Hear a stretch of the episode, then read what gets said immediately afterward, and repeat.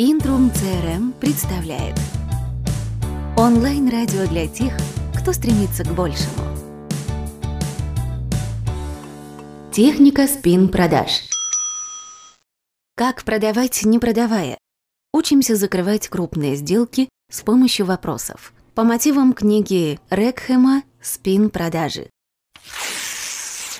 До Нила Рекхема, отца-основателя методики СПИН, считалось, что навыки продавать одинаково применимы к любому товару, будь то памперсы или лакшери-автомобили. Но 12-летние исследования этого неординарного человека дали старт новой мысли. Крупные сделки требуют особого подхода. Вот главные постулаты книги Рекхема «Спин. Продажи». Особенности крупных продаж. Стиль поведения продавца – установка на долгое сотрудничество. В отличие от небольшой, крупная сделка может растянуться на несколько месяцев. Менеджеров учат быть агрессивными, но подобные техники годятся для небольших сделок, в большинстве случаев рассчитанных на разовый контакт, и совершенно неприемлемы для крупных, чья специфика подразумевает долгоиграющие пляски с реверансами и экивоками. В противном случае с вами просто не будут иметь дела. Задача продавца – сформировать восприятие ценности. Согласитесь, расстаться с крупной суммой денег не так просто, каким бы замечательным ни был товар. Поэтому так важно донести до покупателя ценность продвигаемых товаров и услуг. Если продукт решает проблемы покупателя, цена оправдана, так как понятна выгода. Значение личности продавца. Так как крупные продажи предполагают долгосрочные отношения с клиентом, личность продавца бросает тень и на восприятие самого продукта. При крупной продаже товар и продавец зачастую воспринимаются покупателем как единое целое, отмечает Нил Рекхэм. Влияние эмоциональных факторов. Не стоит недооценивать человеческий фактор. Успех, провал сделки часто зависит от банальной симпатии или антипатии покупателя к продавцу. Критерии оценки встречи с клиентом.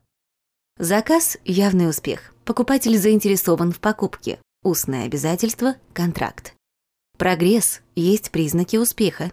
В процессе встречи или после нее происходит некое событие, которое приводит в итоге к продаже.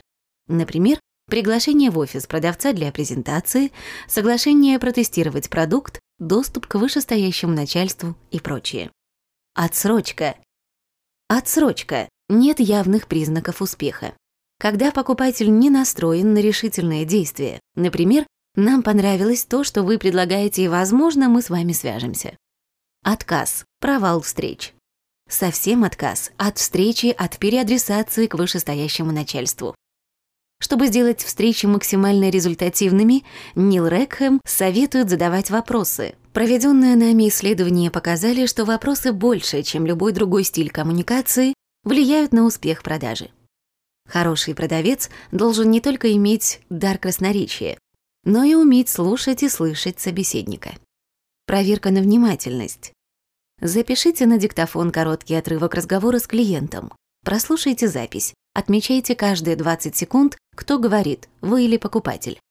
Проанализируйте содержание вашей речи. Фиксируйте каждые 20 секунд. Даете ли вы информацию или запрашиваете данные покупателя? Если больше 50% времени говорите вы, стоит поработать над умением задавать вопросы. Больше 50% времени вы предоставляете информацию, а не задаете вопросы, заняли позицию эксперта, а значит, снизили шансы на успешный исход сделки. Умение слушать клиента и задавать вопросы нужно совершенствовать. Нил Рекхэм о значении вопросов заставляют покупателя говорить. На встречах, заканчивающихся заказом или прогрессом, покупатель говорит большую часть времени. Контролируют внимание.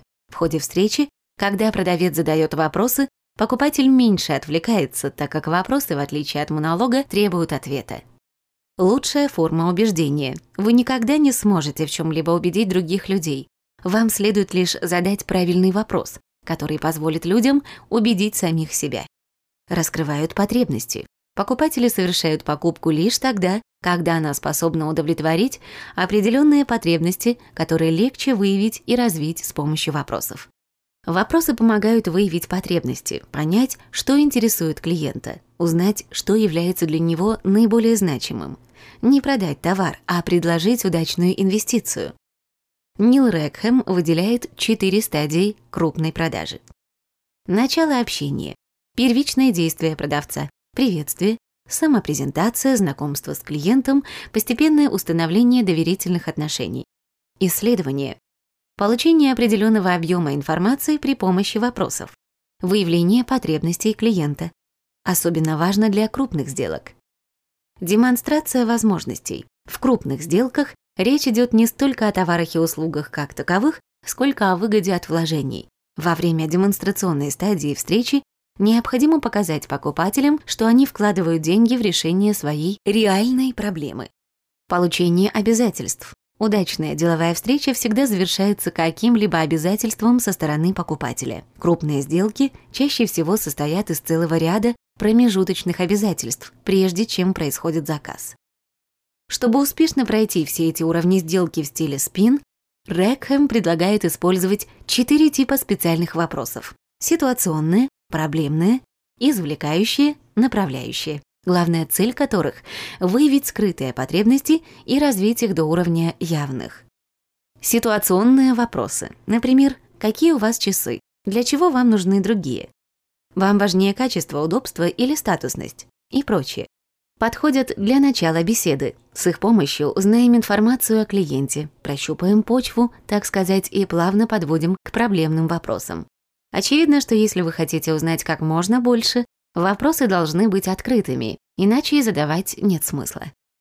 Задерживаться на данном этапе долго тоже не лучший вариант. Рискуете вызвать раздражение, проблемные вопросы. Есть ли недостатки у ваших нынешних часов? Всем ли они вас устраивают? С какими трудностями в эксплуатации вам приходилось сталкиваться и прочее? Пытаемся выяснить, в чем проблема, чтобы понять, сможете ли вы предложить решение.